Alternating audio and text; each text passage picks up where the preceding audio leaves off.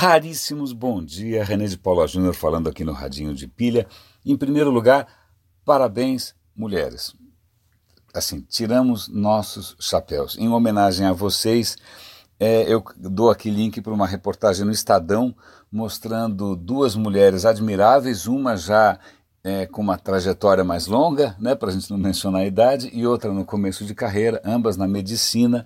Extremamente interessante e inspiradora a trajetória da Angelita Habergama. Ela é uma, acho que foi a primeira, tem uma história, é, é uma super pioneira na medicina do Brasil, já tem 50 prêmios, é reconhecida internacionalmente. Então, deem uma olhada ali, realmente histórias admiráveis. Mas o foco de hoje tem a ver com ética. Quer dizer, para mim, pelo menos, tem. As notícias, acho que eu consigo, mesmo elas sendo completamente desconectadas, eu acho que eu consigo ver aqui é, um fio condutor é, que é a questão ou questionamento com relação à ética. A primeira delas diz respeito a uma, a, um, a uma notícia que veio à tona, né, que o Google estaria colaborando com o Pentágono é, num projeto que eu não sei se era secreto ou não, acho que chamado Maven, se não me engano. O projeto era o seguinte: o Pentágono usa drones, não usa drones na, na guerra, no, no Oriente Médio, para fazer reconhecimento, para combater o terror, etc. Os drones filmam e geram uma quantidade colossal de imagens. Pois bem, o Google estaria ajudando o Pentágono a, com a, com a sua inteligência artificial, a processar a analisar essas quantidades violentas de, de, de informação visual.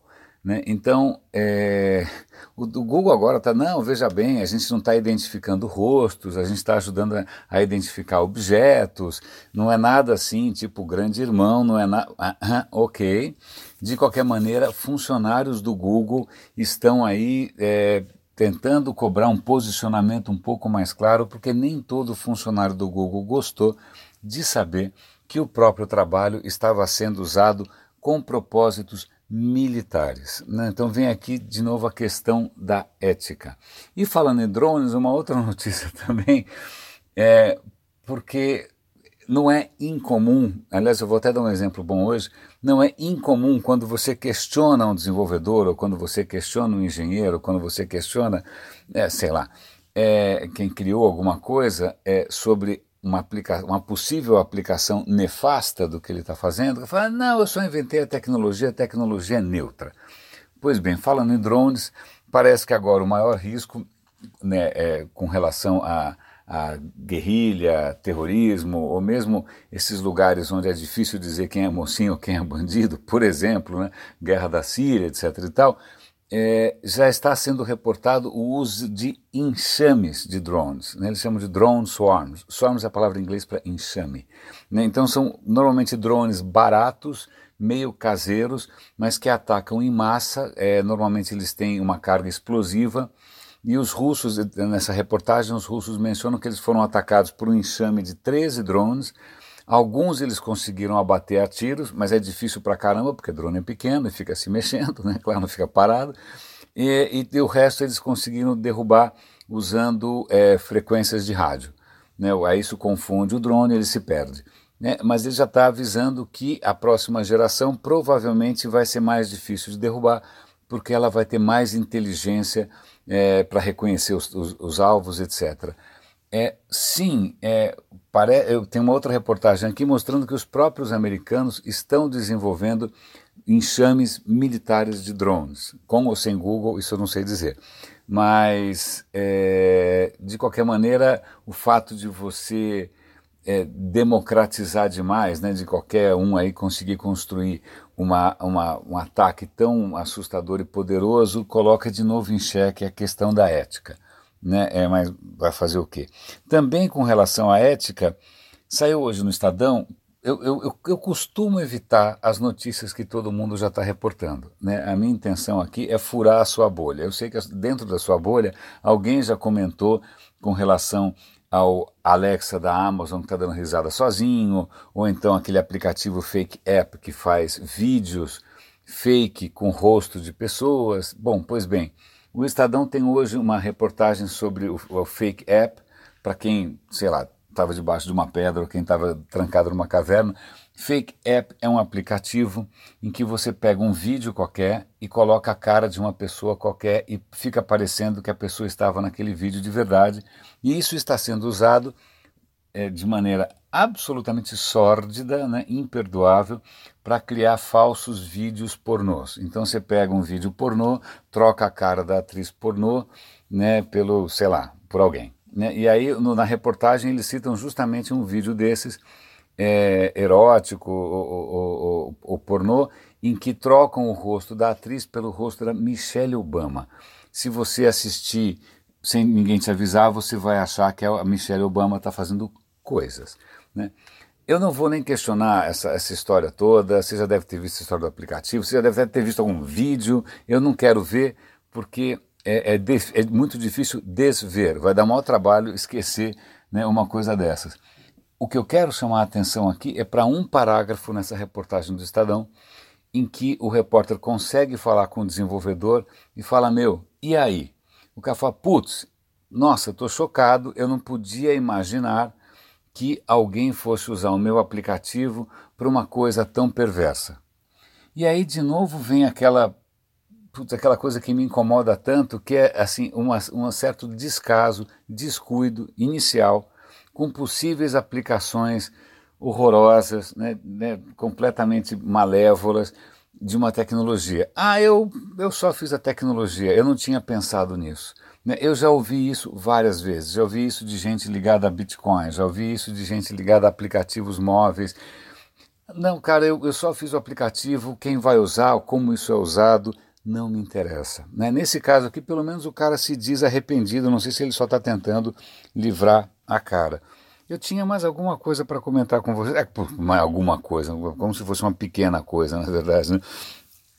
A história é a seguinte: China, simplesmente China. É, aliás, pelo, já que é Dia da Mulher, uma coisa interessante: se você pegar a lista das mulheres bilionárias que são self-made, né, que ficaram bilionárias sozinhas, não porque o marido era rico ou o pai era rico, a maioria é chinesa. Olha que interessante isso: a China tem o maior número de bilionárias. Da lista de 50, acho que 28 são chinesas, é, de bilionárias que se fizeram é, bilionárias, que se tornaram bilionárias sozinhas. Olha aí. E antes que você comece a admirar demais a China, aí lá vou eu. É uma reportagem enorme, extremamente interessante, mostrando o quanto a China está investindo em inteligência artificial. É uma reportagem especificamente sobre o Alibaba, o Alibaba, o Alibaba, não sei como é que fala isso em chinês, é um gigante da economia chinesa. Os caras estão investindo como uns loucos em inteligência artificial. É, para vocês terem uma ideia, é, de 2000 para cá, os Estados Unidos aumentaram o investimento em pesquisa e desenvolvimento em 30%. A China aumentou 10 vezes. Então, a, a, a, intenção dos caras é, em muito pouco tempo, serem líderes mundiais em inteligência artificial, sobretudo inteligência artificial na nuvem, e tudo indica que eles vão chegar lá porque é um contexto diferente. Né? O governo não presta contas para ninguém, né? o presidente hoje é praticamente vitalício, né? e é um país em que é o, a o, inteligência artificial é uma questão de Estado né, é uma questão de Estado. Então leiam aqui a reportagem, dá inúmeros exemplos é, de usos muito surpreendentes é, muito efetivos de inteligência artificial.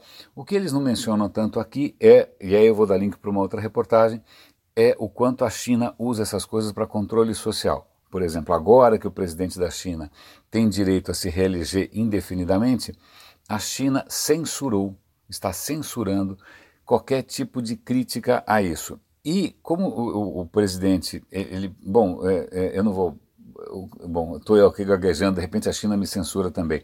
Mas a questão é a seguinte: quando os caras querem satirizar, na, na, quando os chineses querem satirizar o presidente chinês, eles usam aquele personagem de desenho animado que é o Winnie the, é um ursinho, ursinho Pooh. Né? Então, se você usar ursinho Pooh, você é censurado. Né? Se você usar algumas expressões XYZ, você é censurado. A coisa é tão insana que eles estão censurando a letra, a letra ocidental N. Se você usar a letra N, por quê? Porque é ridículo. Por que você censurar uma letra? Porque N, você não fala assim, ah, isso aconteceu N vezes. Os chineses estão tirando o sarro do presidente dizendo que ele pode ser reeleito N vezes. Se você usar a letra N ocidental, você está em maus lençóis na China. Então vem de novo aquela questão, né, faca de realmente dois gumes. Na hora que você começa a admirar o avanço da inteligência artificial na China, você se lembra que esse é um país que censura a letra N. Né? Então são coisas bastante bizarras. Tem mais uma coisa só que eu queria comentar com vocês. Vai mais uma inspiração. Ok, não é uma mulher, mas de qualquer maneira é um indiano, ou seja, alguém de um país é, como o nosso, cheio de contradições. O nome dele é Balkrishna Doshi. Esse cara tem 90 anos, é um arquiteto. Ele trabalhou com Le Corbusier. Le Corbusier é um mito da arquitetura moderna. Pessoalmente acho que é um mito que não resistiu à passagem do tempo. Né? É, é, muitas das ideias do Le Corbusier se mostraram meio desastrosas em termos de, de dignidade humana ou de impacto urbanístico, mas de qualquer maneira o Balkrishna ele ganha esse prêmio por uma carreira inteira dedicada o que, que ele fez prédios maravilhosos para o Trump? Não. Ele usou a arquitetura em favor do que? Da dignidade, sobretudo de pessoas menos favorecidas. Deem uma olhada, o cara fez inúmeros conjuntos habitacionais, inúmeras soluções urbanísticas, centros de pesquisa. Você percebe que é um cara que é, tendo um talento extraordinário, uma formação técnica extraordinária, o cara tem um senso de propósito extraordinário. Né? É, é, então, isso é muito interessante, sobretudo hoje, quando grandes arquitetos estão aí fazendo, né, cobrando milhões para fazer coisas para governos duvidosos. Né? O cara vai fazer um museu, sei lá onde, no, no Emirado Árabe, seja lá o que for. Esse cara não. Esse cara aí tem uma trajetória de 90 anos. Que bom que ele viveu para receber o prêmio Pritzker. Prêmio Pritzker é, é como se fosse o Oscar ou o prêmio Nobel da Arquitetura.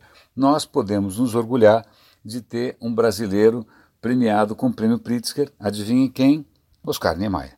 Então, raríssimos, é, muito obrigado pela audiência hoje, parabéns para as mulheres, espero que essas leituras furem um pouco a bolha. Né? A, a, a, eu sei que bolha. Ah, aliás, um último comentário interessante, eu vou dar também link para essa reportagem. Tatuagem. Tatuagem. Tatuagem, que é uma coisa, né? Séculos de tatuagem, ninguém nunca entendeu por que, que as tatuagens duram tanto. Né? Por que quando você coloca uma tatuagem na pele, o pigmento fica lá? Né? Por que, que não acontece nada? Uma pesquisa está indicando o seguinte: na verdade, é, o, a, a, seus, o seu sistema imunológico imediatamente ataca a tinta. Só que os, o, o, as, as, as nossas células de defesa elas ingerem a tinta só que elas não conseguem processar a tinta, então elas continuam com a cor da tinta. Quando elas morrem, a tinta é liberada e vem outra célula e come a, aquele pigmento para tentar é, tirar, mas ela também não consegue e morre. Ou seja, existe todo um ciclo de renovação aí em cima da sua tatuagem.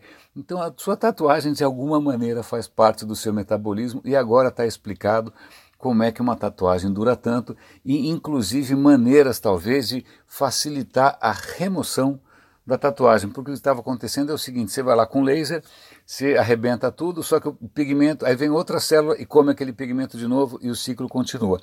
Então estão tentando descobrir como que a gente evita né, que, que os nossos macrófagos é, se alimentem de novo do pigmento e fiquem ali coloridos para o resto da sua breve vida. Raríssimos, René de Paulo Júnior falando aqui no Radinho de Pilha. Um grande abraço e até amanhã.